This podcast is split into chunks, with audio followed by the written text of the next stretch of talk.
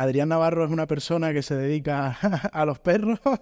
¿Cuál es la edad del perro comparado con el humano? ¿Los perros ven en blanco y negro? ¿El perro huele el miedo como tal? No. ¿Pero sabe cuándo tenemos miedo? Sí, porque nos comportamos de una forma muy específica cuando tenemos miedo. ¿Qué es lo que no hay que hacer con un perro y qué es lo que no hay que darle de comer a un perro? Si una familia quiere adoptar un perro, ¿qué raza le recomendaría? La mayor parte de los problemas con los que nos encontramos suelen ser la consecuencia del problema real. ¿Cómo leo un perro para saber si me quiere morder o está todo bien? Los cazadores que hacen una, una, una, un, un, uso irresponsable de sus animales de, de, de trabajo y los desechan como si fueran cosas. Los perros se parecen a los dueños. ¿Por qué es eso? Un perro realmente no necesita tener un espacio para vivir, necesita tiempo de dedicación. Hay 9,3 millones de perros versus 6,6 millones de niños menores. Es decir, hay más perros que hijos. Adiestradores que trabajemos con una manada en, en España a nivel de modificaciones de conducta que yo conozca somos tres. ¿Cómo está la situación de las protectoras animales? Una ley que parece que está hecha para sacar el máximo dinero posible de la, de la gente.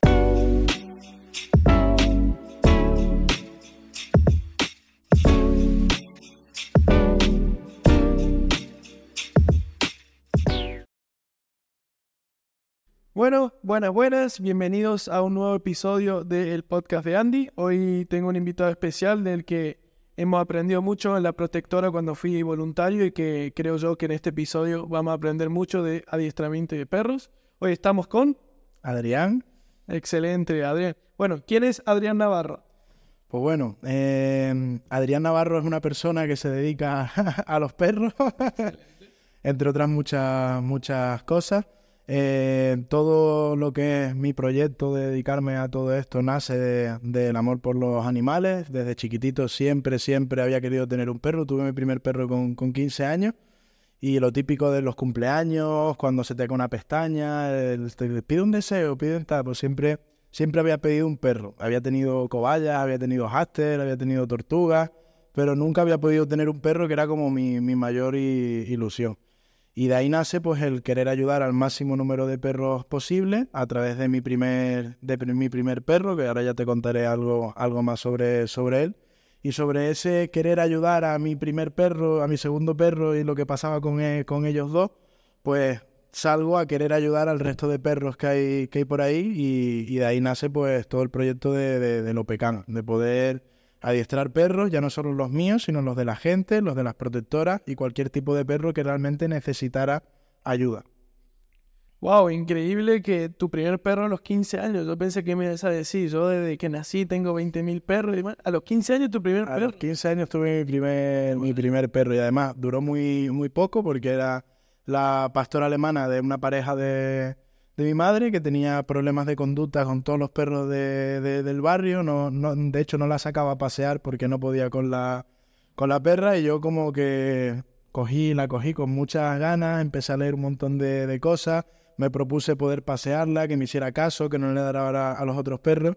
Y cuando por fin, pues la perra era una perra noble, buena, que no quería problemas con nadie, que disfrutaba de, del hecho de estar con nosotros, de los paseos ya tenía una rutina como puede tener cualquier perro, pues mi madre se separa de, de su pareja y la perra pues se, se, queda con él. Y ahí es donde me dan a Lola, que es mi, vaya, mi, mi Lolita, mi, el Lo de Lopecán, a Lola, que es una labradora que me la dio un guardia civil que era vecino, que me había visto con esta perra, el tiempo que había dedicado a educarla, que fuera bien, y no solo a esa perra, sino a los perros de los vecinos en esa, en esa época que me veían con la perrita y me, me echaban una mano.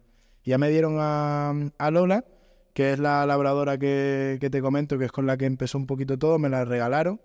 Y, y esta labradora eh, no solo es el lo de, de Lopecan, sino es el, el porqué de, de todo, como, como aquel que dice.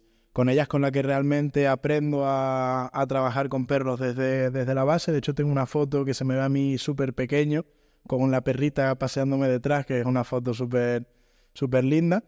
Y, y, bueno, eh, el tema de, de, tener un perro, de saber lo que es, de llevar tanto tiempo queriendo tenerlo y por fin tenerlo, pues es una motivación extra y añadida. Y básicamente lo que pasa es que cuando mi familia decide venirse a vivir a, a Málaga, pues a la Lola hay que dejarla en una residencia canina durante dos semanas y a las dos semanas cuando la recogemos la perra estaba asustada, un montón de ansiedad por separación. Yo di un perro y me, me devolvieron otro. Y ahí fue cuando me propuse eh, montar algo que pudiera hacer que cualquier persona que necesitara no solo ayuda con su perro, sino dejar a su perro unos días y demás, pues tuviera la seguridad de que el perro iba a estar bien, de que se le iban a dar los cuidados necesarios y que sobre todo no iba a desarrollar problemáticas que no solo afectaran al desarrollo familiar, sino al desarrollo del bienestar de, del animal, como era el caso de mi, de mi Lola. Qué bueno, me, me gusta que aclara al final que por la historia de tu vida, por la situación de tu vida, pues terminas dedicándote a eso. No es que un día te levantaste y dijiste voy a hacer esto, sino que por situaciones y demás. Eh, ¿Qué estudiaste para dedicarte a esto?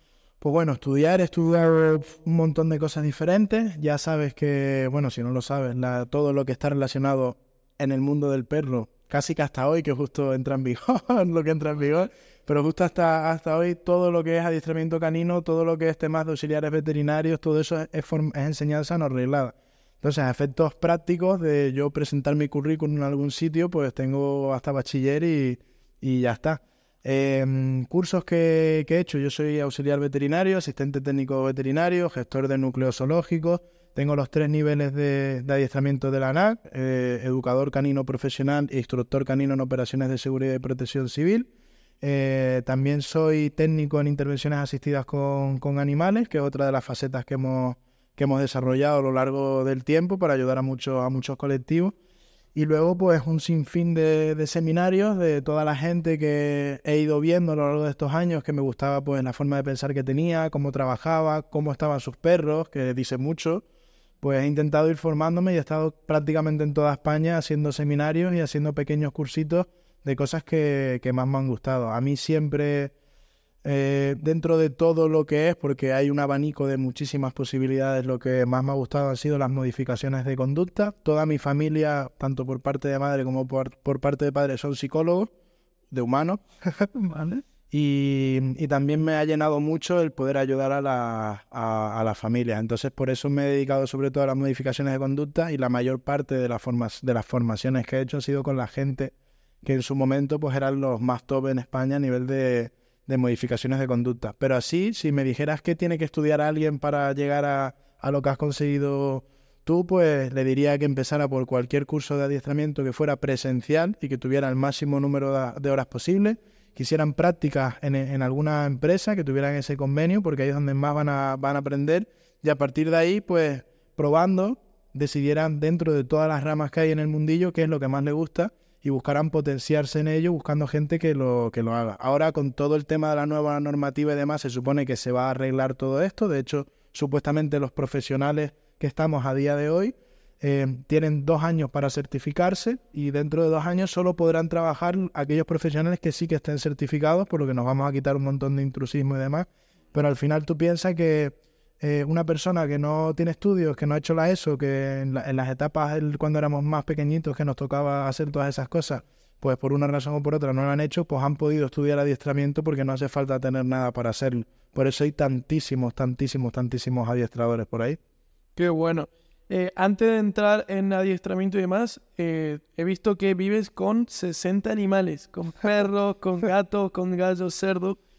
¿Cómo es eso? Pues eso yo creo que yo te lo puedo contar de, muchas maneras, pero hasta que no lo vives no vas a saber realmente cómo, cómo es eso. Pero sí que eh, yo, como te comentaba antes, mi primer propósito y mi gran propósito, que sigue siendo el mismo a día de hoy, es poder ayudar al máximo número de animales posible.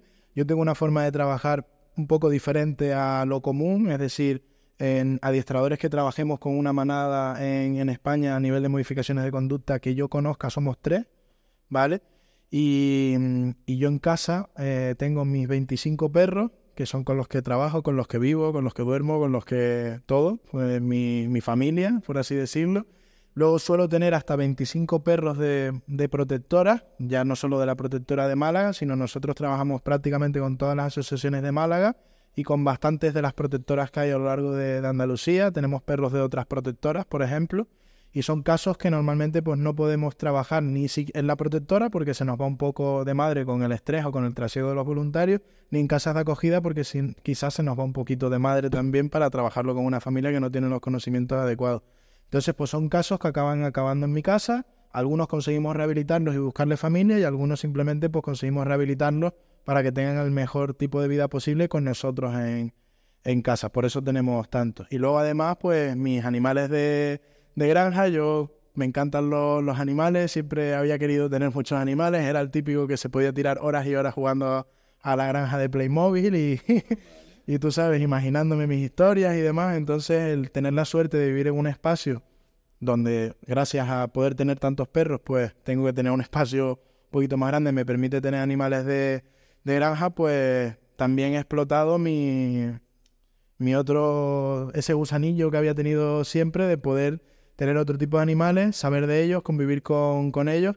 Y bueno, tengo a mi cerdita Manolita, que de hecho en los cursos de adiestrador canino, cuando explico todo el tema del clicker y empezamos a hacer moldeados libres y tal, saco a la cerda y lo hago con, con, con ella para que vean que, que, realmente con el clicker no solo podemos enseñar a los perros, sino podemos enseñar a muchos animales jugando con sus necesidades básicas y con las motivaciones que tienen en su, en su día a día. Y para eso básicamente me sirven el resto de, de animales, aparte de para disfrutarlos en, en, nuestra convivencia. Vale, vale, o sea, es, es, buenísimo, es como un Frank de la jungla, ¿no? Que tienes como tu finca y tus animales, ¿no? Viva ahí. Algo, algo parecido, algo pero, parecido. pero con animales domésticos. Ay, ay, ¿no? claro, claro, sí, sí, sí, no te, no te muerden y no te pican, ¿no? Exacto. Eh, ahora entrando en materia de adiestramiento, habla de modificación de conducta. ¿Qué es eso?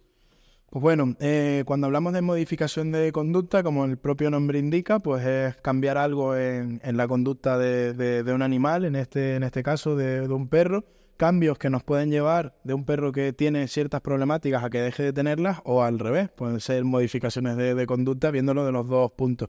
En nuestro caso, cuando hablamos de modificaciones de conducta y cuando yo hablo de que es a lo que más me gusta y a lo que más me dedico, eh, me refiero a la posibilidad de eh, ordenar en la cabeza de ciertos perros problemáticas que hacen que no puedan tener una vida saludable y normal, de forma que esas, esas problemáticas o acaben siendo eliminadas o acaben siendo camufladas para que la conducta del animal pues se modifique en torno a, a, que pueda convivir con el espacio en el que vive, con el entorno en el que vive, con la gente con la que, con la que tiene que convivir, con los perros de los vecinos y con todo lo que conlleva el hecho de vivir en, en sociedad. Es decir, trabajamos eh, la conducta de ese animal para que pueda convivir con lo que necesita convivir. Y en este caso, pues si hay que modificar algo, pues modificación de conducta. Vale. Eso llamamos modificaciones de conducta. Sí, por ejemplo, aquí uno, voy a usar un ejemplo que pusieron, que me mandaron por Instagram. Dice, mi Malinois ladra muchísimo cuando llega gente a mi casa. ¿Qué hacer? O sea, yo soy esa persona, ¿no? Y te llamo y viene lo pescan. ¿Qué haces con...? Vale, a ver, normalmente eh, la mayor parte de los problemas con los que nos encontramos suelen ser la consecuencia del problema real.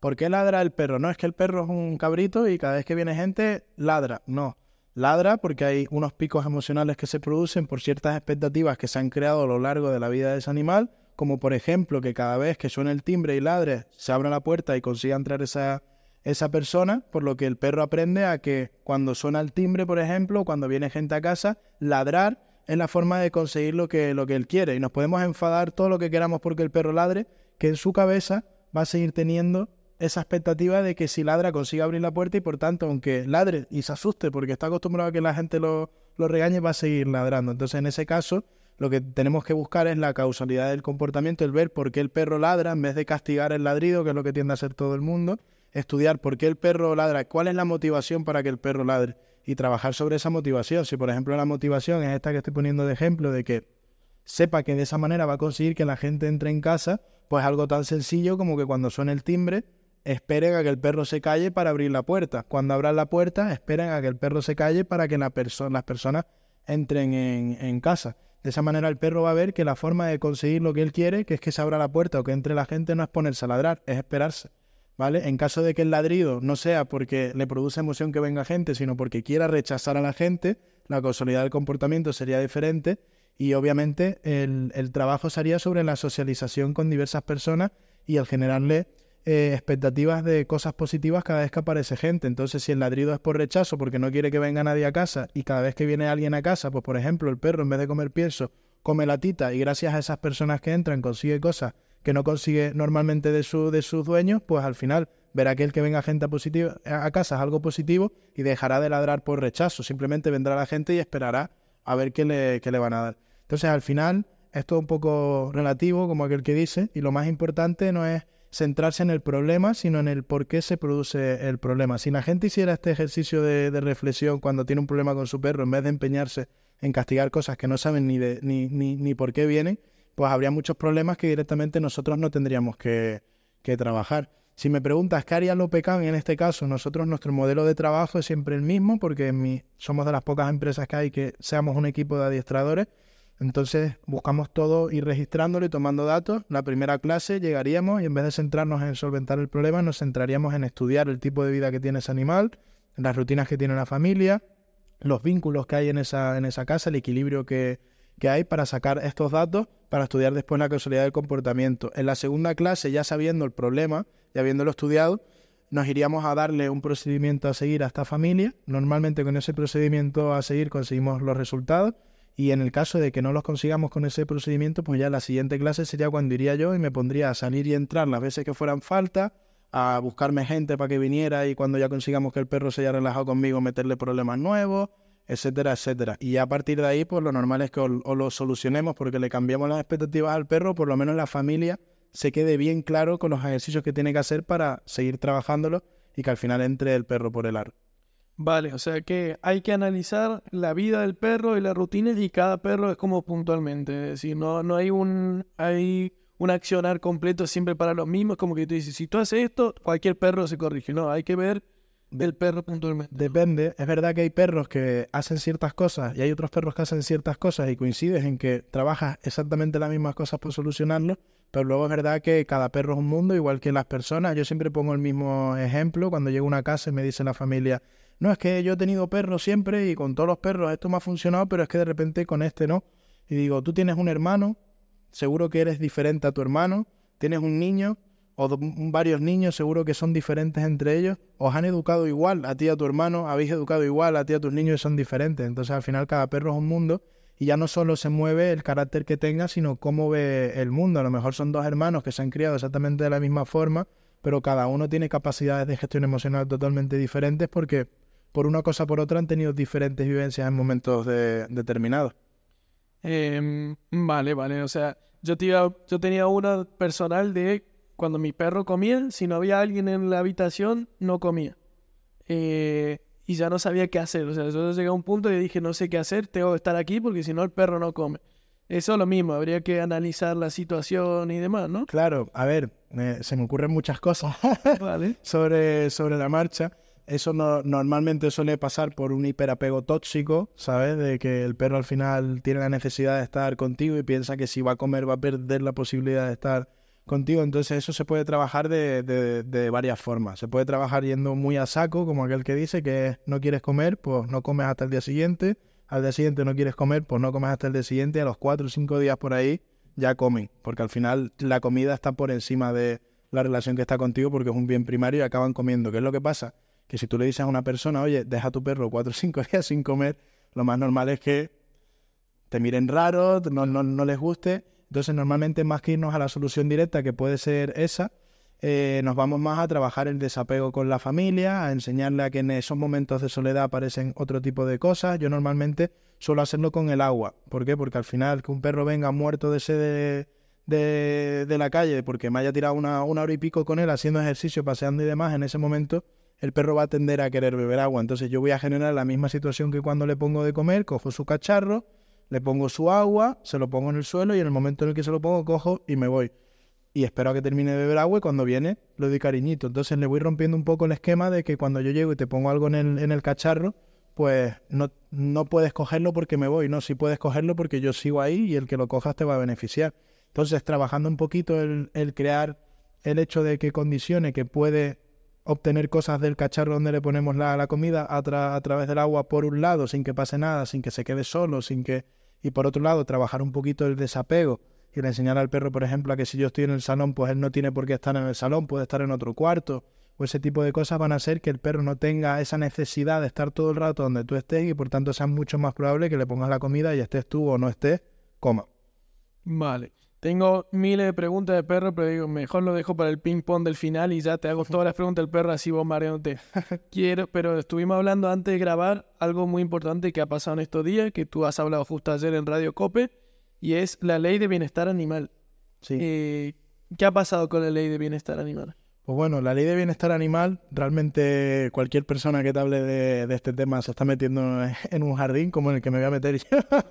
yo ahora encantado, ¿vale? Y es una ley que realmente, si nos paramos a analizarla, beneficia en muchas cosas, pero si vemos lo que, lo que debería conllevar el hecho de tener una ley en España del bienestar animal, pues mm, no beneficia a nadie, ni a mí como, como trabajador de la, de la conducta, ni a los veterinarios, ni a los particulares que tienen perros, ni a las protectoras, ni siquiera a los cazadores, ¿sabes? Wow. O sea, ya es que no, no, no beneficia a nadie. Es como una ley que parece que está hecha para sacar el máximo dinero posible de la, de la gente bajo mi punto de... Y perdón, ¿y qué quieren, y qué quieren implementar? Porque, claro, el que no la haya leído, digamos, que no sabe qué van a querer implantar. A ver, eh, quieren implantar muchas muchas cosas, entre otras, pues por ejemplo, el, el que para tener un perro tengas que hacer un cursillo previo, que es algo muy positivo, por ejemplo. El que todo el mundo que tenga un perro, sea del peso que, que sea, tenga que tener un seguro de responsabilidad civil del perro, que ahí se han generado muchos muchos debates, ahora si quieres lo debatimos un, poco. Eh, se va a reglamentar toda la parte profesional, es decir, los profesionales como yo, pues vamos a poder per- per- pertenecer a algo como, como aquel que, que dice. Y en ese aspecto, pues sí que es verdad que el hecho de que se certifiquen a los profesionales, como he comentado, va a hacer que haya muchísimo menos intrusismo laboral. Ahora cualquier persona que diga necesito ganar algo de dinero, pues anuncio en, en Instagram que cuido perros en casa, por ponerte el ejemplo. Yo estoy pagando impuestos, estoy pagando un montón de cosas para poder dedicarme a eso y que este tipo de personas lo haga, pues, pues me dificulta.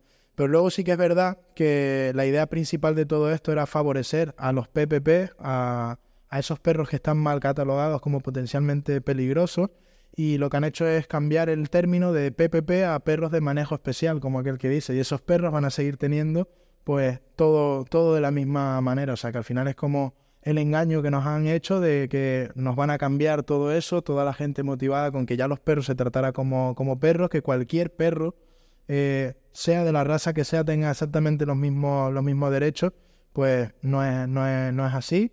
El tema de que los cazadores estén exentos de, de, de, de todo esto de cara a las protectoras es poco más, es una ley de bienestar animal para la gente que tiene bien a, su, a, su, a sus perros, pero aquel gremio que es el gran gremio que no los tiene bien es el que no miráis, no, no hacéis. Un cazador puede seguir teniendo los perros que, que quiera, las realas, todo, todo esto, todo eso para mí debería haberse perseguido porque eh, tú bien sabes que has estado metido en protectoras y yo bien lo sé, que obviamente hay una tasa de abandono gigante en España, pero que la gran parte de la culpa de que esto se desarrolle de esta manera son los, los cazadores que hacen una, una, un, un uso irresponsable de sus animales de, de- trabajo y los desechan como si fueran cosas.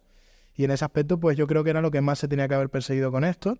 Y luego el tema de que eh, ya el, maltrato, el tratar mal a los perros y todo eso va a, va, a tener más peso sobre, sobre la ley, que en ese aspecto sí que estamos de, de acuerdo, pero en mi, en mi opinión, por lo que te digo que no estoy de acuerdo con cómo se ha desarrollado esto, creo que esta ley se tendría que haber hecho no por los políticos, sino por los veterinarios, que son los que realmente saben de todo esto, con ayuda de, la, de los dirigentes de las protectoras grandes de, España, que es las que viven el problema real que, que tenemos. Y sobre todo, más que en hacer hincapié sobre la gente de a pie, deberían hecho, haber hecho hincapié sobre lo que realmente la población española necesita en cuanto a la población de perros que tenemos en, en España. Entonces sí, me parece muy bien que se vaya a regular mi profesión, estoy encantado. Sí, me parece muy bien que haya que hacer un curso antes de tener un perro porque vamos a, mejorar mucho todo, sobre todo ellos en calidad de vida, nuestro- nuestros perros, va a haber mucho más bienestar animal.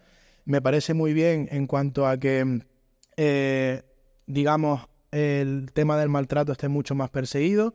Ten en cuenta que ahora, por ejemplo, levantar un crédito ilegal eh, no tiene pena de, de- de cárcel, una gran sanción administrativa, pero gracias a esto que se está impulsando, una persona que críe y haga esto de forma ilegal, pues va a acabar en la, en la cárcel, que eso está, está muy bien. Pero yo, que lo que realmente necesito es que los perros se traten como perros, es decir, que los PPP sean perros y tengan los mismos derechos que los demás y que baje la tasa de, de abandono, pues en esos dos grandes puntos es donde nos, nos fallan.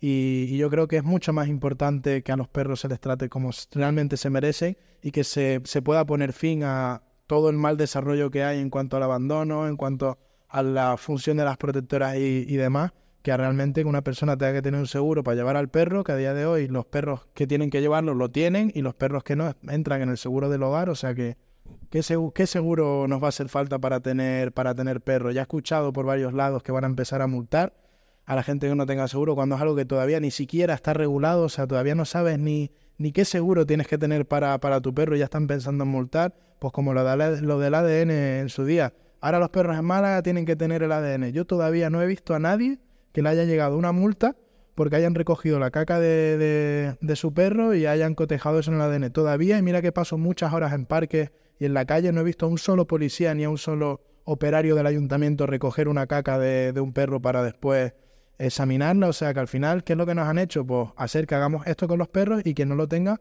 pues sanción.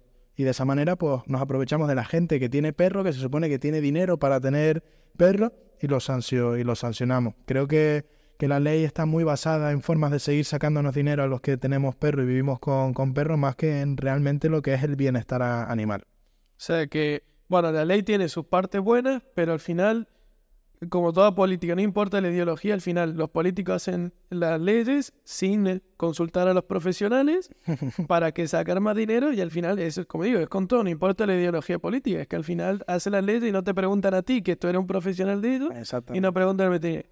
Eh, más de lo mismo, ¿no? O sea, más de lo mismo.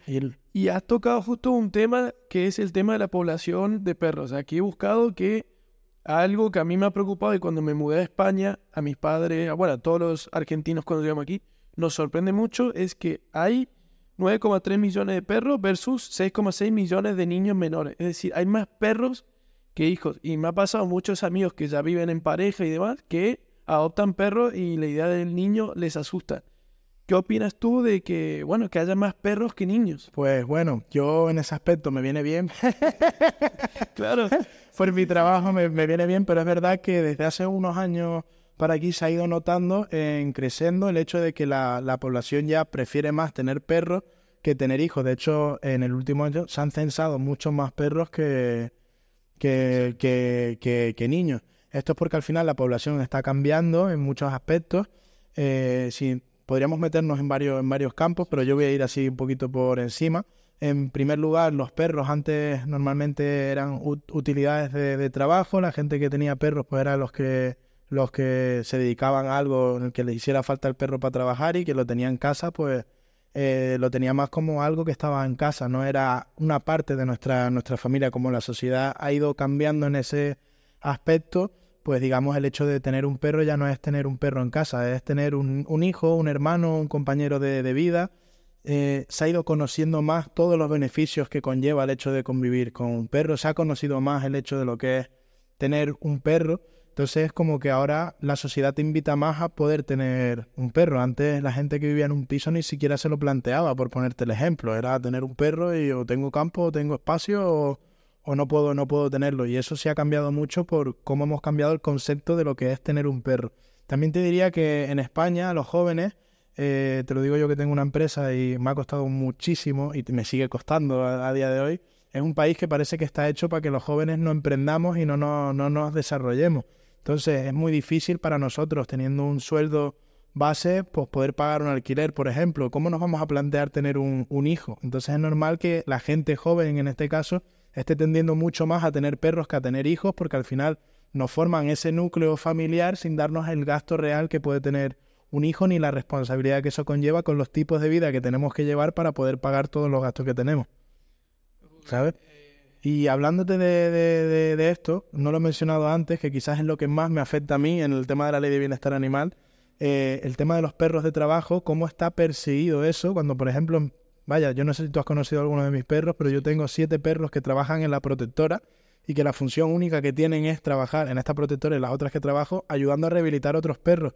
Y son perros que viven conmigo, que duermen conmigo en la cama, que tienen paseos, que tienen mejor vida que la mayor parte de los perros que tienen alguien en una casa, pero como es un perro de, de trabajo, yo soy un maltratador por tener perros de trabajo y la ley está dando esa visión. Y yo conozco pastores, por ejemplo, que sus perros conviven con ellos y aparte de desarrollar el trabajo de pastoreo que desarrollan, tienen una vida espectacular. O sea que habría que no meterse tampoco en jardines que no... Uf, Bueno, has tocado ahí unos temas. Voy a, um, vamos ahí a cerrar lo de la- los jóvenes con los perros. Pero sí, o sea, al final es lo que dices tú. Yo también tengo amigos, como digo, que viven juntos, que ya están casados, que ya, digamos, como que la sociedad diría, "Ah, es para que tengan un hijo. y adoptan un perro y yo le digo, bueno, ¿por qué adoptan un perro? Que repito, no estoy para nada en contra de los perros ni nada, pero me dicen, Andy, es que no me veo motivado para tener un hijo porque claro, él, él y ella trabajan todo el día, no tienen tiempo para él, entonces es preocupante la situación, ¿no? Habría que cambiar algo, pero no por el tema del perro, sino algo económico o político, decir, tío, si no damos más oxígeno a los jóvenes para motivarse a tener una vida más independiente, es que no, no hay población, ¿no? Que venga. Totalmente. Es una locura. Totalmente. Una- Además que yo creo que el problema principal, más que que estemos creando concienciación y bienestar sobre el convivir con animales, es el cómo nos desarrollamos los jóvenes en, en España. Y yo creo que tendría que haber muchas más ayudas. eh, la gente que, que emprende, apoyarla, no cobrarle por cualquier cosa que tenga que hacer, sino dar más a eso. Y eso, si nos paramos a comparar eh, el, el desarrollo de los jóvenes en España con el desarrollo de los jóvenes en otros países de la Unión Europea, pues vamos bastante de, de culo. Uf. Sí, sí, España al final en, en todas las clasificaciones en Europa estamos en la última de todas. ¿no? No sé, no sé qué nos pasa, la verdad. Mira que quiero mucho a Sí, sí, no, yo, pero yo me he venido aquí porque amo España, así que, pero bueno, no vamos a entrar más en política, que si no, después se enoja la gente. Eh, pero has tocado después dos temas. Bueno, PPP, protectora, y como tú sabes, yo te conocí por la protectora porque ibas a ayudar. Yo cuando fui a la protectora, primero que me cambió mucho la visión del perro. Yo lo veía al perro como eh, el compañero, el que yo quería niño, quería tener un perro y era con el que iba a jugar. Después vas a la protectora y ves los perros maltratados, la cantidad de perros que hay, las condiciones que viven excelentes, pero a veces cuando hay tantos perros, pues viven tales cinco perros en una jaula y bueno, por más que limpie y todo, son cinco perros en una jaula. Eh, y sobre todo el estrés y la ansiedad que pasan ahí. O sea, un perro, tú lo sacas a pasear, lo sacas una hora y es otro perro totalmente. ¿Cómo está la situación de las protectoras animales que tú vives diariamente? Pues bueno, en las que yo vivo diariamente te digo que también se ha evolucionado mucho en cuanto al desarrollo del bienestar emocional de los perros, porque al principio pues quizás la mayor parte del voluntariado era gente que le daba mucha pena y que simplemente le daba mucha pena y angelitos y estaban ahí y todo le daba pena y todo esto. Y ahora como que hay un, un cambio quizás, no en todas, porque hay muchas protectoras que no, pero yo te hablo por lo menos de las que nosotros trabajamos, en el que el enfoque ya no es que el perro pueda vivir lo mejor en la protectora, sino el enfoque es pensando en que pueda vivir lo mejor fuera. Entonces hay ciertas cosas que antes yo, por ejemplo, en los primeros años, hace 8 o 9 años, cuando empecé a trabajar con protectoras y demás, decía y se me tiraban de los pelos, como el hecho de eh, este perro que es agresivo con otras personas, no le vamos a poner la comida ahí, sino solo va a aparecer la comida cuando aparezcamos nosotros, y si cuando aparezcamos nosotros nos agrede, pues no va a comer hasta el día siguiente que aparezcamos. A mí eso era, estás loco, ¿cómo va a dejar al perro sin comer? ¿Cómo va a hacer tal? Y yo insistía, si esto no es para el día de, hoy, si yo quisiera pensar en el perro en el día a día, le pondría las cosas fáciles y no intentaría arreglar nada, que viva como, como es él. Pienso en que si ese perro actúa de esa manera, no lo va a adoptar nadie nunca y se va a morir aquí. Entonces, si hacemos este pequeño esfuerzo, que implique que el perro en un momento dado pase un poco de hambre para poder contrarrestar ciertos aspectos, vamos a conseguir que el perro al final nos vea de otra manera, no quiera mordernos y al no querer mordernos, pues tenga más posibilidades de que lo adopte alguien.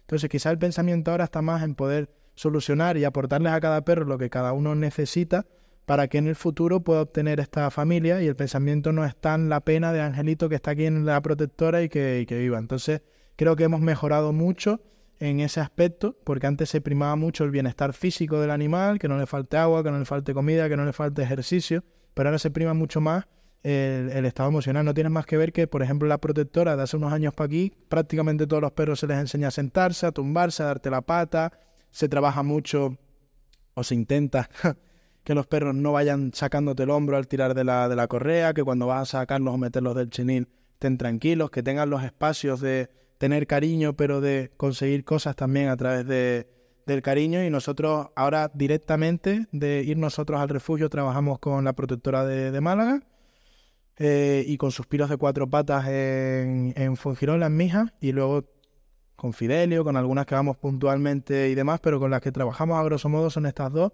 Y sí que notamos que está cambiando mucho la concienciación de los voluntarios, de, la Junta, de- del equipo que hay en cuanto a mejorar los perros de cara al futuro y no de cara al presente. Así que ya no se mueve tanto la pena, sino lo que queremos conseguir con ese perro de cara a unos años y de cara a la felicidad que va a ser, como tú bien dices, estar en una familia que no tiene nada que ver con estar en una protectora. Que las protectoras están muy atendidos, hay mucha gente para ellos, no le falta nada, pero no deja de ser una protectora, hay un montón de estrés ambiental, el que cada uno, pues tú imagínate que tus padres cada día fueran diferentes, ¿sabes? Mm, por muy bien que te trataran, ahí habría algo que no termina de, de, funcionar. En el momento en el que entran en una familia, pues la vida de estos perros cambia y, y para mucho. Hay muchos casos que hemos llevado nosotros, por ejemplo, que yo he decidido llevarme a casa, como Hope en su día, que creo que era del módulo C, eh, Sorry, que era del módulo B, que eran perros que en la protectora llegamos a un punto que no podíamos trabajar más, más con ellos, y en el momento en el que yo me los llevé a casa, los dos días eran otro, otros perros. Y era el problema principal el estrés ambiental de, de convivir allí. Perros que lo llevan mejor y pueden convivir perfectamente allí y que de hecho son más felices a veces en la protectora que en una casa, pero por lo contrario suele ser... Sí. Eso es increíble. El que visite la protectora se va a dar cuenta que eh, entras en el pasillo, la jaula y están todos y tú mismo te pones estresado porque yo a veces cuando entraba y sacaba un perro, el ladrido, el que todos estaban ahí y después te das cuenta cuando sale a pasear por el bosque, el perro es otro. O sea, que el estrés afecta. Y eso, eso es increíble. Ya entrando un poco más en materia de, perros, porque tengo, como digo, te dije, tengo 20.000 preguntas aquí a punta de perros, ya te voy a hacer un ping-pong de preguntas y demás. ¿Son tan peligrosos los PPP como dicen? No, realmente no. Eh, Para mí, yo te, hablo de mi experiencia. Eh, los dos perros que me han mandado al hospital chungo, uno fue un pastor alemán y otro una Alaska Malamute. Eh, yo, mi especialidad son los PPP, además, es por lo que más se me, se me conoce. Y vas a mi casa y de cada 10 perros, 8 son son PPP 7, de los que tengo modificaciones de, conducta y demás, o de los que tengo de protectoras. Y a mí solo me ha mordido un PPP en 10 años que llevo trabajando con, con perros, que fue un pitbull, que es verdad que se me enganchó la pierna y, me mordió de una forma jodida. Es verdad que, que, son perros que tienen más fuerza, una mandíbula diferente y demás, pero bajo mi experiencia es mucho más peligroso un pastor alemán, un pastor belga malinois que un pitbull, un American Stanford. Eh, luego es verdad que si nos metemos en los PPP, pues está el Fila, los Rottweiler, etcétera, y cada uno de ellos tiene su peculiaridad como raza, pero realmente si tú sabes cómo es ese perro y le haces una buena socialización de base, digamos que el peligroso aquí es el humano. Por eso me decepciona tanto la ley, porque me gustaba que de una forma u otra eh, la gente iba a tener que pasar ciertas pruebas, como por ejemplo en Francia, que si pasa esas pruebas el PPP no tiene por qué llevar bozal por la calle, y muchas veces yo, yo tengo cuatro PPP, uno es un cabroncete, pero los otros tres son, son una pasada. Y creo que, que yo tenga que llevarlos con bozal, correa corte y demás, lo que hace es que este tipo de perros acaben teniendo problemas, porque no dejamos que se desarrollen como perros. Así que la pregunta sería que no. Ahí va, ahí va. Eh, a mí, bueno, me ha pasado. La, yo, el único perro que me ha mordido en mi vida fue un pastor belga y con los PPP que he tocado y más, han sido buenísimos. O sea que ese estereotipo del PPP eh, está mal, digamos. No importa el perro, sino el, perro puntualmente, no la raza. Exacto. Pero entrando en raza, hay algo que cuando fui a la protectora no me cerró mucho, que yo veo los perros, por ejemplo, grandes y son de una forma. Los perros chiquitos son de otros. Tales son más agresivos. El chihuahua, por ejemplo, que el y históricamente que el perro viene del lobo sería eh, ¿estos perros tan pequeñitos cómo se han dado? O sea, ¿son modificaciones genéticas o fue por...? Al final es una suma de muchos cruces genéticos. Eh, nosotros en el curso de formación profesional tenemos una diapositiva cuando explicamos de dónde viene el perro y demás, en el que diferenciamos las características morfológicas comunes del lobo de las características, morfológicas comunes que tenemos en los perros. Y vemos que en el lobo, por ejemplo, las orejas suelen ser todas tiesas hacia, hacia arriba y en el perro las tenemos caídas, las tenemos largas, ¿sabes? Las tenemos de, de, muchas formas, como, como el que dice, igual el rabo, igual el pelaje, el cuerpo. Entonces, al final, la multitud de razas caninas que existen son fruto de, una suma de, cruces genéticos buscando cosas en específico hasta que se han ido pues, creando esos tipos de, de perro, como aquel que dice. Por eso están las razas catalogadas por grupos de razas pues al final, en función de, del grupo del que estemos hablando, digamos que la variación genética a la hora de construir ese tipo de raza ha sido diferente que al de otro, otro grupo. No podemos comparar la estructura que tiene un Rottweiler, por ejemplo, que la que tiene un Border Collie. Distinto. Em, las razas son particulares, es decir, por ejemplo, el típico que dicen que el Golden es súper bueno y que, bueno, y que tal el Pitbull es súper malo. ¿Es verdad así que cada raza tiene ciertas características puntuales? A ver, cada raza al final eh, es verdad que tiene ciertas características, no solo morfológicas, sino comportamentales. Eh, por eso hay ciertos perros que se usan para ciertas cosas y otros perros que se usan para, para otras. Pero es verdad que dentro de lo que es lo común, cualquier individuo se puede salir de, de ahí. Yo, por ejemplo, el perro más agresivo que, que he visto, con el que más he trabajado, era un labrador.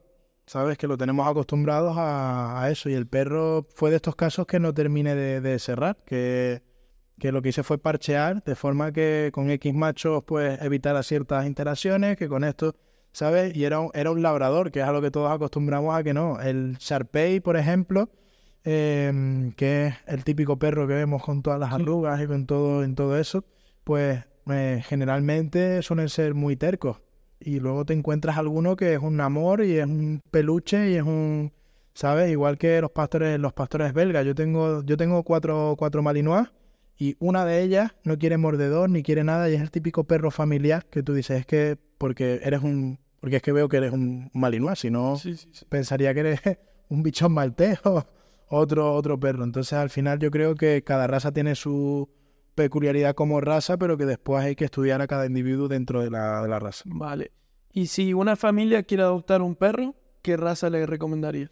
Pues bueno, habría que estudiar el tipo de vida que tiene esta familia, eh, si son gente que tengan tiempo, si son gente sedentaria, si son gente que le gusta hacer deporte, si hay gente que los fines de semana coge y se va a una piscina o va a estar en la playa, coge y se va a hacer rutas y actividades, si es una familia eh, de avanzada edad, si hay niños, si no. Entonces, em, es un poquito relativo. Si tú me dijeras, mira, pues una pareja de 28 años que a, ella le encanta hacer deporte y él suele estar todo el día en el ordenador, por, poner, por ponerte un ejemplo, pues habría que estudiar em, si a esta persona pues le, puede ir mejor un perro de pequeña estatura un perro de mayor estatura en función del tiempo que le vaya a dedicar eh, hay perros que son grandes que no necesitan tanto tiempo para el desgaste energético, como puede ser un mastín, por ejemplo. Luego hay otro perro que sí que necesita mucho desgaste, como puede ser el Rottweiler, que también es, grandote. Entonces, pues quizás estudiar eh, sobre todo el tiempo que van a dedicarle al perro y de qué forma se lo van a dedicar. Si va a ser una vida más de casa, de, estar en un sitio, de movernos y demás, pues quizás recomendaría más perros de tamaño pequeño o perros ya de los, de los grandes que tienden a estar más, más, más tirados y si son gente que va a tener una vida más activa y van a dedicarle más tiempo a hacer actividades con él y demás, pues quizás un, perro de mediana, mayor, mayor estatura. Podría ser mejor. Si es una persona que me dice que quiere ponerse a educar al perro y hacer deporte con él y hacer eso, pues a lo mejor le recomendaría un Malinois o un Border Collie. Si es una persona que me dice que no va a hacer deporte con el perro, pues jamás le recomendaría un, un Malinois o, ¿sabes? es un poquito relativo. no, no hay un perro específico como siempre se dice. No, si, quiere, si era una familia con un niño, un, golden es lo mejor porque es lo más bonito. No, no. Hay, que ver, hay que ver la familia. Em, los perros, por ejemplo, que pueden vivir aquí en un piso. O sea, yo a mí me sorprende a veces veo, el otro, tengo una vecina que tiene un gran danés y vive en un piso de esto. No sé cuántas habitaciones tendrá, pero un gran danés aquí puede vivir, por ejemplo. Mira, hace poco se ha hecho viral un vídeo en redes que se ve como un perro haciendo un infinito en un jardín. No sé si lo has visto. Y es el claro ejemplo. Era un podenco, creo que. Un podenco. Es el claro ejemplo de que un perro realmente no necesita tener un espacio para vivir, necesita tiempo de dedicación. Entonces, yo he llegado a vivir en un piso con nueve perros, con nueve perros, teniendo una habitación. Y yo vivo con ellos, les dedico tiempo, trabajo mucho su esparcimiento, entonces yo me podía permitir el lujo de vivir con nueve perros estables dentro de, un piso. Cualquier persona que tenga tiempo para dedicar al perro puede tener el perro que quiera en el sitio que, quiera. El problema es cuando no tenemos tiempo, entonces pues un perro grande en un sitio con poco espacio, sin tiempo, pero tampoco le recomendaría tenerlo en un sitio grande si no tiene tiempo para dedicarlo. Así que más que el espacio, para mí lo importante es el tipo de vida que vamos a darle al animal. Y entonces en el tiempo que le dedicas, ¿cuántas veces habría que sacarlo a pasear un perro? Pues depende, depende, porque tú si tienes un malinois, por ponerte el ejemplo, y no estás educado, pues vas a tener que dedicar mucho más tiempo al dejaste energético para contrarrestar que en ciertos aspectos no tenga esa gestión emocional que le haga poder convivir fácilmente. Si tienes un malinois y lo tienes bien educado y has dedicado tiempo a hacerle diferenciar en qué momento puede activarse y ser él, en qué momento tiene que estar tranquilo y demás, pues quizás no necesitarás dedicarle tanto tiempo a que se, a que se canse. Si tienes un gran danés como, como tu vecina, pues tendrás que dar buenos paseos para que al final tenga una buena movilidad articular y a la, larga sea menos probable que genere artrosis. Entonces cada perro al final eh, eh, es un mundo. Si tienes un chihuahua, pues seguramente, aunque te haga falta cansarlo también como a otro perro, pues al darle tres vueltas a la manzana no es lo mismo la cantidad de pasos que va a dar el chihuahua que la cantidad de pasos que va a dar el gran danés. Seguramente un gran danés con tres vueltas a la manzana no tengas ni para empezar y con un chihuahua puedes llegar a tener suficiente en un, en un momento dado. Vale. Em, yo la pregunta que quiero hacerlo, que lo he visto en la protectora, pero creo que es muy importante. ¿Cómo me doy cuenta si un perro mm, me está, tipo, yo quiero cruzar un, un pasillo y veo que el perro está a la otra punta?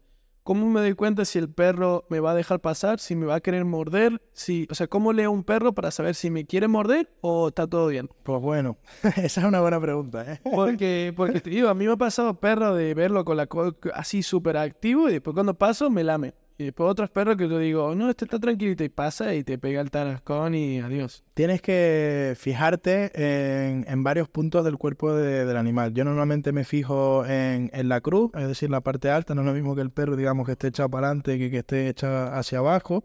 Me fijo en la posición de las orejas, en la, en la mirada y en el, rabo. Muchos perros a lo mejor los ves que te están moviendo el rabo, pero están tensos y a lo mejor te está moviendo el rabo y cuando llegues te enchufa. Hay otros perros que nos ves que están tensos, pero luego están jadeando con la boca abierta, las orejas no las tienen puestas hacia sí, sino las tienen hacia los lados y simplemente a lo mejor es que es un perro que por postura natural tiende a estar más de esa manera y no quiere decir nada. Entonces, ¿qué es lo que diría? Em, para saber si realmente te quiere o no te quiere morder cuando vas a pasar por ahí, que nos fijemos en el conjunto del lenguaje corporal que nos muestra el animal. Creo que todas las personas que vayan a una protectora o incluso las que tengan perros deberían hacer ejercicios en casa. De, yo siempre a mis alumnos les pongo, eh, es- dime tres cosas que haga tu perro cuando está contento, dime tres cosas que haga tu perro cuando está triste y tres cosas que haga tu perro cuando está enfadado. Simplemente movimientos corporales, ¿sabes? Obviamente no hablan, no me va a decir, oye, que estoy enfadado, sino ¿cómo, cómo te habla tu perro. Y cuando aprendes a ir leyendo a los diferentes perros, después es fácil interpretar si el perro está de buenas o está de malas. Para una persona que quizás nos, esté, nos, nos vaya a, a ver y escuchar y no haya visto nunca un perro, por mucho que yo le diga, fíjate en el lenguaje corporal, dirá, sí, sí, eso es muy bonito, pero ¿qué, qué quieres que, Sí, sí. que me fije? Sobre todo en la, en la boca. Un perro que está tenso y tiene la boca cerrada es mucho más fácil que se tire a morder. Un perro que está jadeando con jadeos largos es un perro que tiende a estar más relajado y es más difícil que se nos tire a morder. Y luego si con la mirada nos, no para de mirarnos en todo, en todo momento y el cuerpo lo tiene como echado hacia, hacia, hacia adelante. Lo normal es que en ese momento al pasar por el espacio sí que diga, oye, que no quiero que pases por aquí. Luego nos pueden engañar otro tipo de perros que veamos que están un poquito más cobijados y asustados y al pasar justo por al lado entremos en su distancia crítica inconscientemente, aunque no vayamos hacia, hacia él y en ese momento pueda tirarse hacia nosotros. Entonces, por un lado, fijarse en que el perro no esté totalmente hacia nosotros y por otro lado, fijarnos en que si nos está viendo con posiciones de miedo a la hora de pasar, intentar rodear un poco más para que interprete que no queremos problemas con él y no, no por su miedo no nos salte. Ahí va. Y, por ejemplo, ¿el perro huele el miedo? que es lo que siempre se dice? Pues mira, eh, esa es otra muy buena pregunta. y eh, yo es algo que hablé en la radio hace, hace un tiempo y me estuve, me generó mucha curiosidad y, lo vi. Y realmente los perros no huelen el miedo como, como tal, no pueden oler emociones, ¿vale? Pero sí que pueden interpretar nuestro miedo por lo que cambia en nosotros. Lo primero que cambia cuando tú tienes miedo es eh, tu presión, es decir, los latidos de- de- del corazón cambian, eh, la mirada, la respiración, hay ciertos aspectos, nuestra forma de, de movernos. Yo, por ejemplo, soy abejofóbico y me dan pánico las avispas. Entonces, si hay una avispa, y ahora hubiera una avispa en esta habitación, yo mientras estoy hablando contigo estaría todo el rato pendiente a ver dónde está, dónde está la, la avispa, ¿vale? Entonces, eh, ya no sé por qué te estaba diciendo esto, he mezclado varias El cosas perro no huele el miedo al final. Eso, eh, por lo de que no huele el miedo. Entonces, yo estudié eh, en su día formas de hacer que a mí no se me notara cuando me dan miedo, ¿vale? Y de hecho se rieron de mí en la radio cuando hablé de, de- de- de este tema.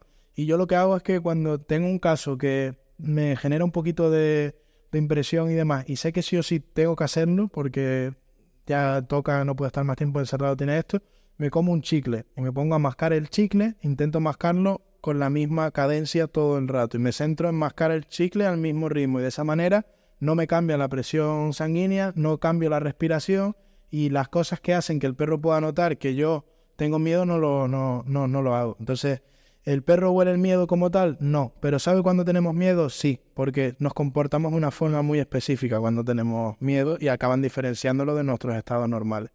¿Y cómo hago yo para que mi perro mm, me vea como su amo, o sea, como me vea como el jefe? Pues bueno, eh, la mejor forma de establecer un vínculo en la que el perro tienda a ser un seguidor y a estar, por así decirlo, por debajo de ti, porque al final como no somos perros, pues no podemos estar ni por encima ni por debajo, somos especies diferentes. Eh, eso nos ha hecho mucho daño en los programas de televisión. Pero sí que es verdad que podemos hacerle ver que somos resolutivos para, para él, que los problemas que quizás se le pueden dar en su día a día, gracias a nosotros los puede resolver sin problema. Somos quien le damos los bienes que necesita para poder vivir, somos quienes le damos el agua, quienes le damos la comida, quienes le damos esos momentos de, juego y quienes jugamos con que se esté cómodo en el sitio en el que esté. Entonces la mejor forma de ser amo, de conseguir que el perro adopte esa posición es ser resolutivo para, para él. Yo ahora, por ejemplo, tengo un caso en casa de un Malinois que mordía por cualquier cosa, el dueño ya no podía ni tocarlo. Ya vino y me dijo, es que yo no puedo tocarle el collar, menos mal que el collar lo tiene puesto y no se le sale y demás.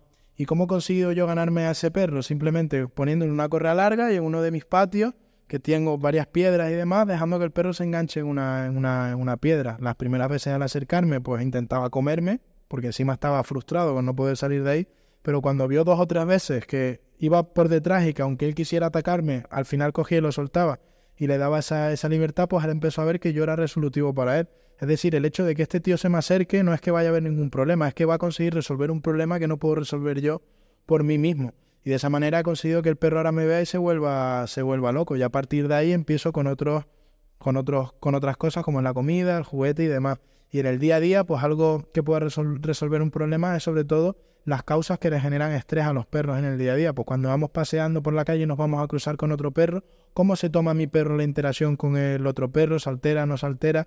En algunos casos es algo tan básico como justo cuando vaya a pasar el otro perro ponerme yo en medio y que vea que yo estoy controlando que el otro perro no pueda entrar en su espacio personal, algo tan simple como, como eso. En otros casos es el hecho de que a lo mejor estemos en algún sitio donde lo estén atosigando o gente que esté tocándolo mucho y vaya yo y ay, perdón, quita a la gente y, o quita a los otros a los otros perros y él vea que eso que a él le estaba generando ese pico de inseguridad ha desaparecido gracias a que yo he interferido en el en el, en el ambiente. Entonces, la mejor forma, para mi gusto, de hacerlo de una forma sana es ser resolutivo. No hay que pegarle, no hay que enfadarse, no es como a ver quién la tiene más grande, como aquel que dice, sino es más de saber compartir nuestros espacios, pues como cuando tienes un hermano pequeño. Al final, ¿de qué forma haces que tu hermano te vea como ese hermano mayor al que adorar y demás? Pues ayudándole a resolver sus problemas diariamente, no, no pegándole ni enfadándote con él. Vale, yo preguntaba porque, por ejemplo, hay, hay veces que ha pasado que el perro es el perro de la familia pero al que más caso le hace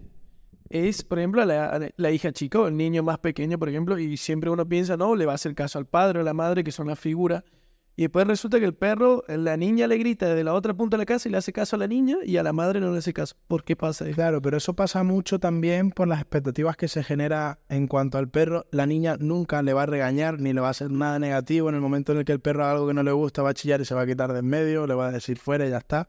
Pero las otras figuras van a ser quizás las que se impliquen más en los límites y demás. Entonces los perros son animales muy interesados y saben quién le puede marcar límites y quién no. Entonces en ese caso muchas veces por lo que más quieren a los niños es porque son los únicos que no les dan problemas en su día a día. Es decir, son los que más resolutivos son en el desarrollo de la convivencia para ellos.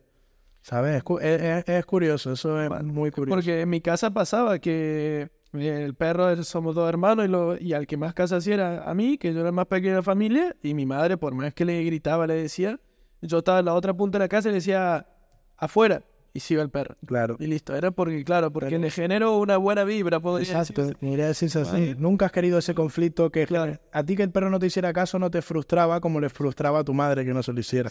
Entonces ahí es donde tienes la gran diferencia en cuanto a cómo se toma el perro el, desarrollo, emocional que tienes tú a la hora de tratar con él que el que tenía tu, tu madre, por poner el ejemplo. Otra gran duda que siempre hay por internet, ¿los perros ven en blanco y negro? No, los perros tienen visión dicromática, es decir, dicromática, es decir, no ven como nosotros, pero no ven en blanco y negro, ven en algunas tonalidades de, otros de otros colores eh, digamos que se puede parecer, eh, ¿cómo se llama cuando las personas no ven los colores que tienen? ¿Daltónico? Daltónicos. Digamos que se puede parecer más a una persona daltónica que a una persona que va en blanco y negro la visión que, que tiene. Vale, genial. Otra gran duda que tenemos todos, ¿cuál es la edad del perro comparado con el humano? Pues mira, eh, lo que tendemos a pensar todos y lo que hacemos desde chiquitito es un año humano vale siete de, perro, que es lo que hemos Eso visto que siempre.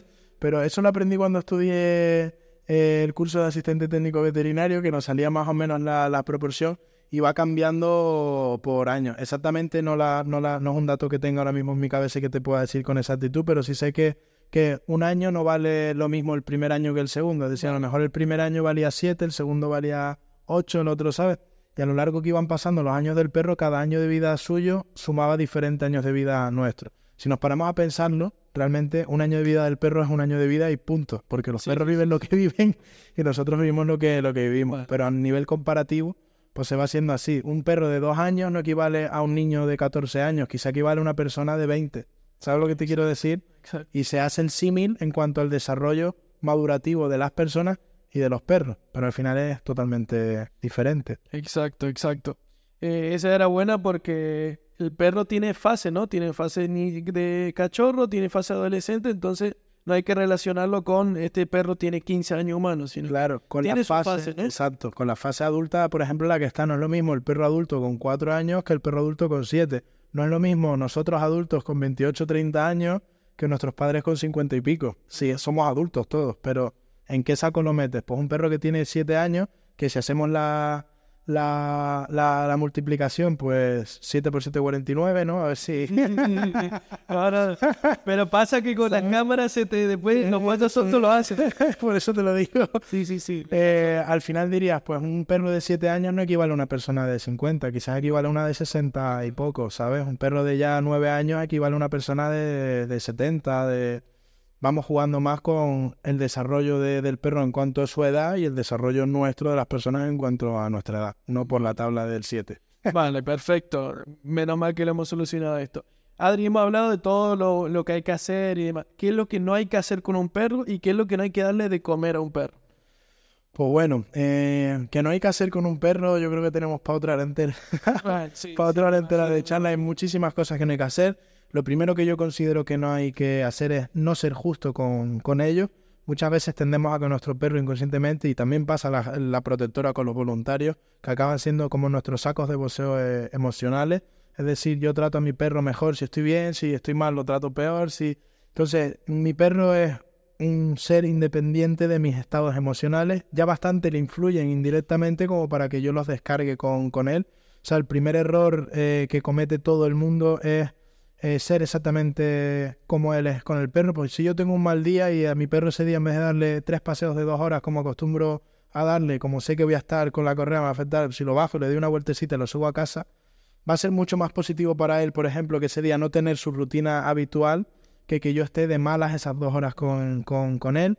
El no buscar eh, ayuda profesional desde primera hora, sino esperarse a tener un problema para llamarnos. Quiere decir que también la sociedad está cambiando en ese aspecto, pero que todavía nuestro nuestra mayor índice de clientela es cuando ya tiene un problema, cuando si nos avisaran en el momento de adoptar, en el momento de adquirir un, un perro, pues evitarían muchísimos problemas, que a mí me da igual porque es mi trabajo, pero en cuanto al bienestar de ese perro le ahorrarían muchas fases negativas de, de su vida por, por pasar. Entonces, creo que es algo que, que, que no hay que hacer, el hecho de no educarlo hasta no tener problemas, sino educarlo antes, tratarlo, mm, tratarlos bien, es decir, no, no pegarles, no chillarles, tener en cuenta que ellos escuchan muchísimo más que nosotros, o sea, ya solo con que yo levante un poco el tono de voz, él sabe de sobra que mi estado emocional es diferente, no tengo por qué chillarle en ningún momento, eso es súper invasivo para ellos.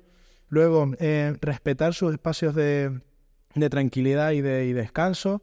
Eh, pensamos siempre que el perro tiene que estar ahí para nosotros, en vez de pensar en el tipo de vida que tengo yo y el que tiene él y cómo acomodarnos entre, entre nosotros.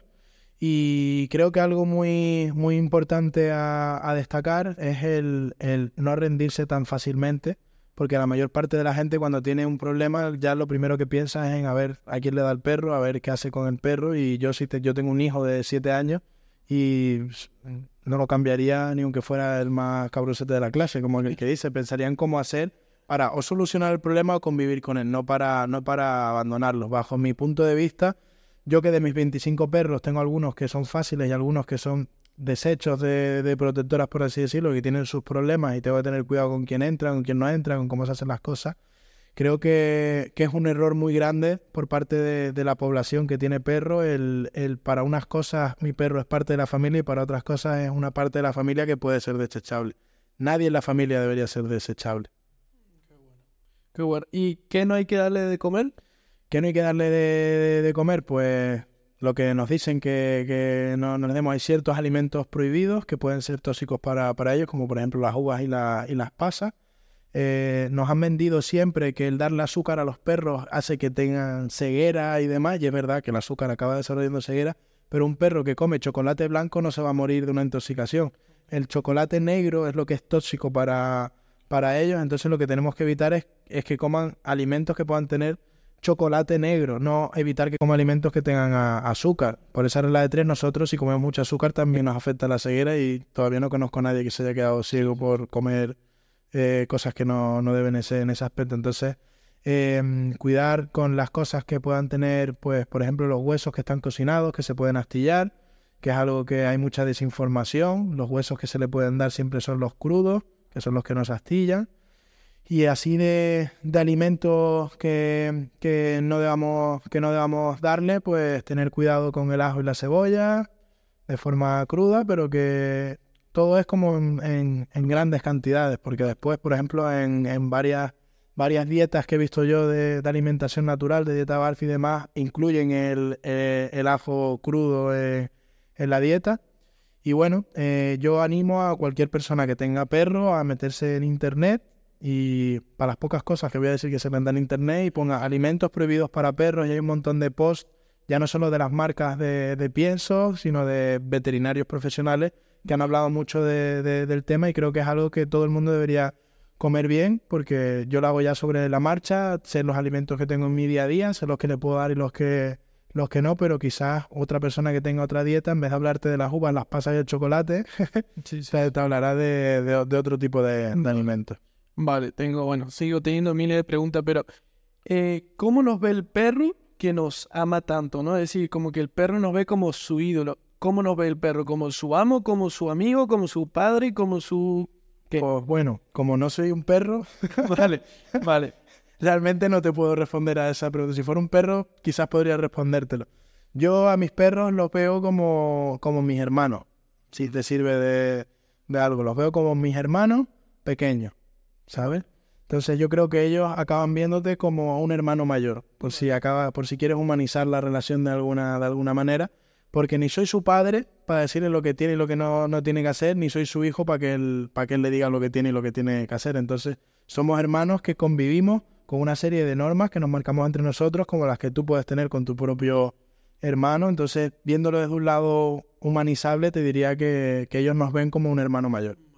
Vale, porque por ejemplo, a mí hay algo que me preocupa mucho es la gente que los ve como sus hijos, los trata como sus hijos y no es que le pongo esta ropita porque le hace frío o lo llevo en el carrito porque le quema las patitas. Eh, ¿Qué le dirías a esa gente? Pues le diría que no tuvieran perros. a ver, eh, yo a mis perros, mis hermanos, también los trato como mis hijos en muchos, en muchos aspectos porque su vida depende de, de mí. Sí. Pero hay que tener cuidado con humanizarnos en exceso porque eso es una forma de maltrato realmente. Un perro que está bien de salud, que pues un perro que ya sea mayorcito, que no puedes darle un paseo de dos horas y te lo lleves a pasear media horita y después el resto del paseo que hagas tú lo lleves en un carrito, pues no lo voy a ver, no lo voy a ver mal, porque lo estás humanizando, sí, estás llevando un perro en un carrito, pero gracias a eso estás consiguiendo que un perro que solo podría salir media hora pueda compartir contigo dos horas de espacio. Pero el hecho de tener un perro pequeño que puede caminar perfectamente y llevarlo todo el rato en brazos, o el hecho de, de, de lo que tú dices, de pasearlos directamente en carritos o de ponerle ropita a ciertos perros que no pasan frío y demás, pues bueno, si al perro le gusta, pero yo personalmente no lo veo bien y lo voy a ver bien. He visto gente que teniendo un husky le ponen un jersey. Es un perro que está preparado para estar a menos 20 grados en la nieve. No le hace falta un jersey, un jersey aquí. Igual que he visto perros pequeños, que, que sí que es verdad que los pinches, galgos, pasan mucho, mucho frío. Son razas que, que veo bien que les pongan un abriguito porque a lo mejor eh, de forma natural no podrían vivir en el ambiente en el que les hacemos vivir y gracias a aportar esta, este, estas cosas en las que nos humanizamos pueden convivir con nosotros en sociedad. Vale, te hago la última pregunta de los perros para ir cerrando. Los perros se parecen a los dueños. ¿Por qué es eso? pues bueno, esa también es muy buena, muy buena pregunta y suele ser porque acostumbramos a, a hacer que los perros se acomoden a nuestras rutinas de vida. Entonces, una persona que tiende a estar mucho tiempo en el sofá no es una persona que se va a caminar con el perro todo lo que debería esa persona y el perro, y por tanto, igual que él acaba engordando, ese perro acaba engordando. Si, un, si una persona es muy vaga y tiende a hacer las cosas que le cuesta trabajo y demás, pues nos podemos encontrar con el perro que sea todo lo contrario y le tenga esa guerrilla, por así decirlo, que es lo que trabajaremos nosotros, nos podemos encontrar con el perro que se ha adaptado a ese tipo de vida y lo ves y parece que, es igual de vago que, que, él. A mí quizás me llama más la atención los perros que se parecen a sus dueños físicamente. Eso, eso te iba a decir. A, mí me pasaba, yo tenía un perro salchicha y, era igual que ladraba, que peleaba, que todo. Y mi amigo decía, Andy, pero es que ha hecho, tipo, te has puesto en cuatro patas y eres tú, digamos, cabrón. ¿Por qué pasa eso? Que nos parecemos físicamente. es curioso. Suele ser porque normalmente eh, y no me preguntes por qué, porque no sabría respondértelo, tendemos a, buscar perros que sabemos que tienen un tipo de vida parecido al que podemos tener a nosotros. Entonces, por eso, por ejemplo, a la gente que suele, yo, los bulldog inglés, por poner ejemplo, se lo he visto a mucha gente que tiene problemas de, obesidad y los ves caminando al lado del perro y, parece que van que van acorde y demás. Pues es curioso. Yo creo que más que, que tener una explicación científica puede tener una, una explicación curiosa de, de, por qué nosotros, pues, como sociedad y como, como personas, acabamos seleccionando los tipos de perro que más acorde van a, nosotros y por eso físicamente muchas veces parece que, oye, que sí, esclavadísimo, son un del dueño. Perfecto. Bueno, Adri, tengo 200.000 preguntas para hacer, pero es que podemos estar horas hablando de perros. Eh, para cerrar, ¿un mensaje a la sociedad como adestrador de perros? Bueno, pues te podría decir lo típico de que todo el mundo eduque a, su perro porque vamos a vivir todos mejor como, como sociedad y los perros mejor con, con, nosotros. Pero sí que me gustaría decir que y aprovechar para que todas esas personas que en algún momento dado se plantean el hecho de tener un perro y no pueden, o gente que sí que tiene perro y sabe lo que es tener un perro y le gustaría ayudar, eh, las protectoras eh, en este caso la protectora de Málaga, que es para la que, para la que estoy trabajando yo sobre todo. Lo que más me, gustaría es que hubiera más voluntarios para que el desarrollo de los perros y la rutina se pudiera llevar a, cabo. Así que como, como, educador canino, pues invito a todas las personas que les gustaría ayudar a, a, perros o que les gustan mucho los perros o que quieren mucho los perros a colaborar en forma de voluntariado, que una mañanita, un par de horitas, una este, muchas veces realmente, aunque pensemos que no, sí que podemos meterlo en la rutina y podemos ayudar muchísimo a muchísimos animales que realmente lo, necesitan. Bueno, increíble Adri la charla, como digo, podríamos hablar horas, pero bueno, hemos hablado ya más de una hora, así que increíble. Muchísimas gracias por venir, muchísimas gracias por todos los consejos. Espero que la gente que tenga perros y los que no tampoco pues aprendamos y tengamos una vida mejor con los animales. Así que muchísimas gracias por venir. Muchas gracias a ti por invitarme y por dejarme participar en este proyecto tan interesante que estás está montando y por poder colaborar y hablar un poquito de, cosas que quizás son más mi opinión y, se pueden compartir para que otras personas que tengan sus opiniones pues también puedan debatir con, con las diferentes opiniones que tenemos nosotros. Así que muchas, muchas gracias. Ahí está. Cortamos.